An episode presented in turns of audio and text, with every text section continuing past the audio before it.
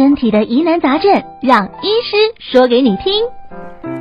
今天来跟我们哈聊一聊，提醒的是亚东纪念医纪念医院耳鼻喉科暨头颈外科的洪伟成洪医师。洪医师您好。那主持人、听众朋友，大家晚安。今天最主要跟大家来聊一聊有关于耳朵这件事哦。其实我们的五官构造都还蛮复杂啊，耳朵应该也不例外，是不是？洪医师先跟我们大概呃这个简单介绍一下耳朵的一些构造。好，OK。大家有时候会有点误会，会觉得耳朵就是挂在脸上的小器官而已。嗯，那其实耳朵可以说是人体最精致而且复杂的构造之一。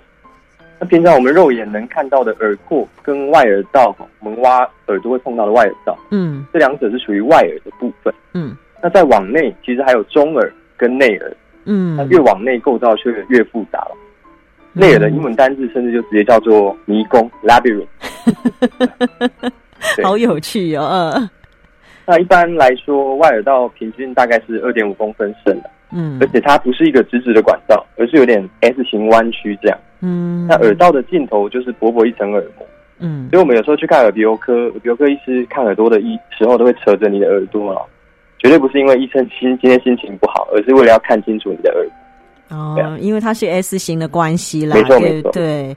好，所以呢，其实耳朵构造是很复杂的哦，就像刚刚洪医师讲，它不是只有个这个我们外表看到的这样子而已。那刚刚也提到说，大家很爱挖耳朵哦，那个觉得好像耳屎，好像是不太必要的，对不对？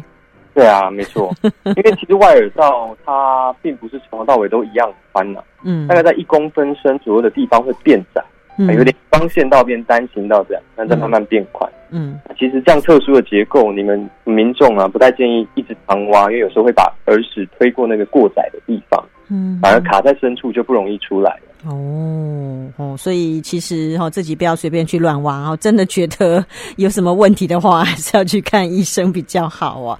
好，那其实哦，刚除了刚刚提到耳廓跟外耳之外哦，包括中耳跟内耳，真的也都是非常复杂。但那个不在我们今天要讨论的范围。我们今天最主要跟大家讲的是这个外耳炎这件事，为什么它会发炎呐、啊？会出现什么样的症状？哎，让我们知道说，哎，警觉说，哎，我是不是呃外耳出现状况了？嗯，是。外耳炎最常见的原因，其实就是过度掏耳朵造成的。原来是这样啊！因为刚好提到嘛，因为外耳道它其实是一个弯曲 S 型，嗯，所以我们在使用棉花棒的时候啊，在耳道弯曲处常常会摩擦造成伤口，嗯，那这时候细菌就会趁机而入啊，进一步就会造成发炎感染的情形。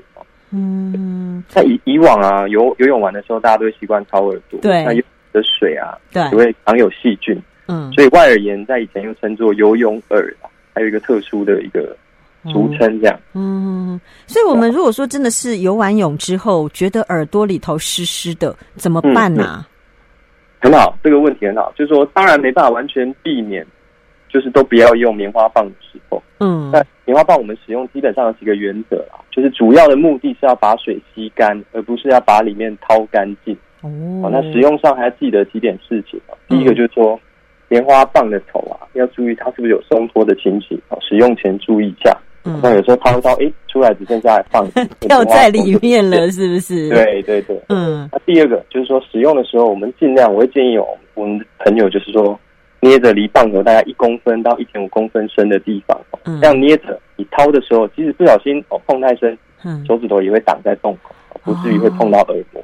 不要拿在最尾端，对不对？对对对对对，这样有时候哎、嗯，附近的人走动，哎，碰到你的耳朵一下，哇，戳进去，耳道就破，完蛋了。对啊，嗯，我所以这个方法很好哦，你的捏在那个靠近，大概这再留个两公分就好吧，哦，稍微稍微把它弄弄弄干就好了啦，哦，因为它其实应该等一下就会自己干的啦。对啊，其实它也是会自然而然的干嘛。对啊，哦，所以也不用过度的去想说，哦，我一定要把它弄得好干哦。是是 好，那戴耳机呢？因为我发现哦，耳机现在戴耳机的人也很多。当然，我们会比较建议戴那种就是屋外罩式的，但我觉得那个内 内戴在耳朵里头的那种也很多呢。那个会不会影响到我们的外耳的一些健康？哦，当然，因为现在这种耳罩式或是耳塞式耳机的普遍，嗯，长时间使用这样的耳机，可能也会造成外耳炎。可以说是新世代外耳道外耳炎的一个成因。嗯，那所以我会建议，假如可以选择的话，当然是刚刚主持人提到的耳罩式的耳机会好一些，嗯，比较不会造成外耳炎啊，声压也不会那么集中，嗯，也比较不会造成听力损伤，嗯。不过真的要用这种耳罩式的耳机，我会建议尽量选择有这种矽利康保护头的啊，嗯、或者说大小一定要符合自己的耳罩，嗯，并且一定要定期清洁这个耳机套头的部分，嗯。那最重要、最重要就是说，每次使用一定要保持不超过一小时作为原则啊，适时让耳道休息喘口气。放松一下这个耳机压迫的皮肤的地方哈，嗯，还有任何不舒服，我们就应该直接暂停哦，不要停止使用这个耳道式的耳机了。真的哦，其实那样子的耳机哦，除了你音量不要开太大之外哦，使用时间也不能够太长。但是现在我知道很多朋友哦，一 一戴就戴很长的时间哦，这个不太好哦，也是容易造成所谓外耳呃外耳炎的原因之一哦。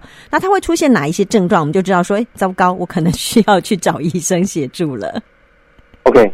症状的方面的话，发炎前期其实还不会到疼痛啊，一开始是会有点痒痒、胀胀，甚至刺刺的感觉。嗯，那外耳道的表皮会开始水肿。那接下来急性发炎期就会开始疼痛感，啊，并且有时候会有异物啊、闷塞感，甚至会开始流一些脓样的分泌物。嗯，那严重甚至整个耳道都会肿起来塞住，听力下降、眩晕都有可能发生。嗯，那假如这个急性发炎不断的发生呢？就有可能会变成慢性的外耳道炎，那这时候反而就比较没那么痛，就是非常的痒，而且不断的脱血，嗯，就有点像湿疹那样。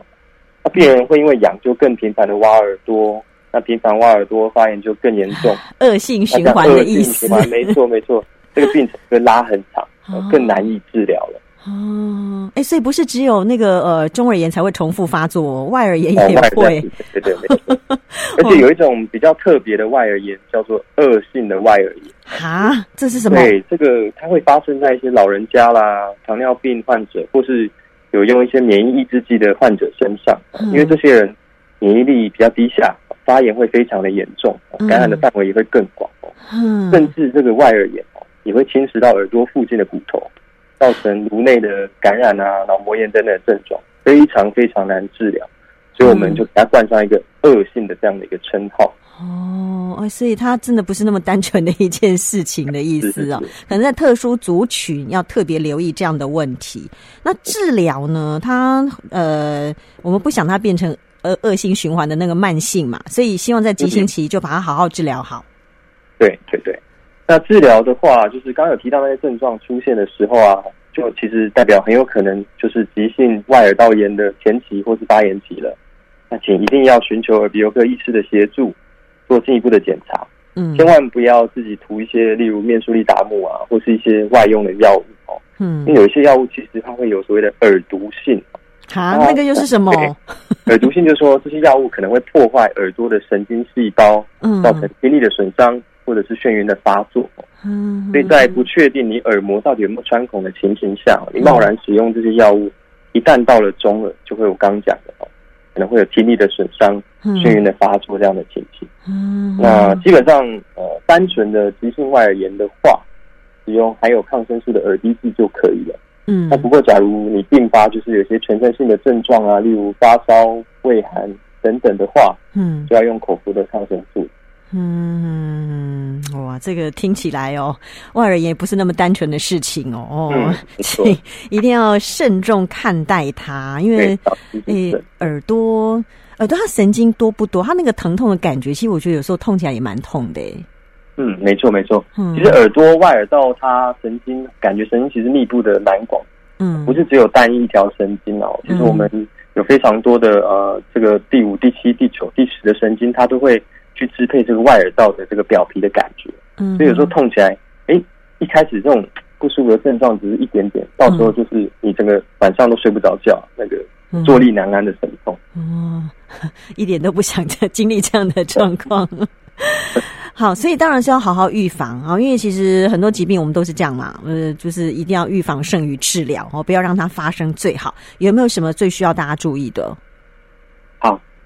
所以我想面对这种外耳炎这种其实算常见的疾病哦，如何预防应该更胜于治疗。嗯，预防的方式非常简单，嗯，就是不要过度的挖耳朵，那避免例行性清耳垢这样的一个习惯啊。嗯，其实耳垢它是一层啊弱酸性的油脂层啊，是由外耳道皮脂腺分泌。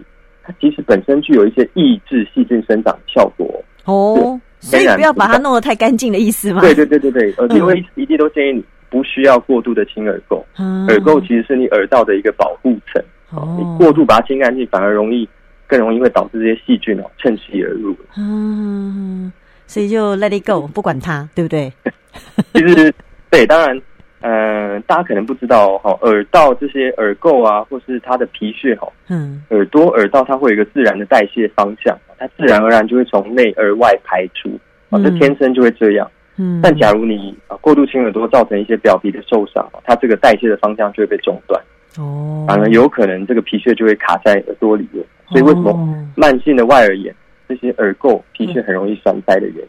哦，你就让它自己把它排出来就好了。对对对对对，对，对，因为天先天性的结构的问题，或是因为你发炎的问题，嗯，塞住栓塞，那也不应该自己掏啊，因为有可能会推推超过那个最狭窄的地方，嗯，来了，嗯，应该要去寻求耳鼻喉科医师的协助。没错没错，那除了不要随便掏耳朵之外，还有没有什么要注意的？嗯，其他的方面，我想。例如习惯游泳的民众啦，哦，可以选择佩戴一些矽利控材质的耳塞，嗯，哦避免游泳的时候一些脏水进入耳朵。嗯，那耳机组我刚刚提到了嘛，哦，就是选用耳机的时候一定要慎选，嗯，作为这个原则。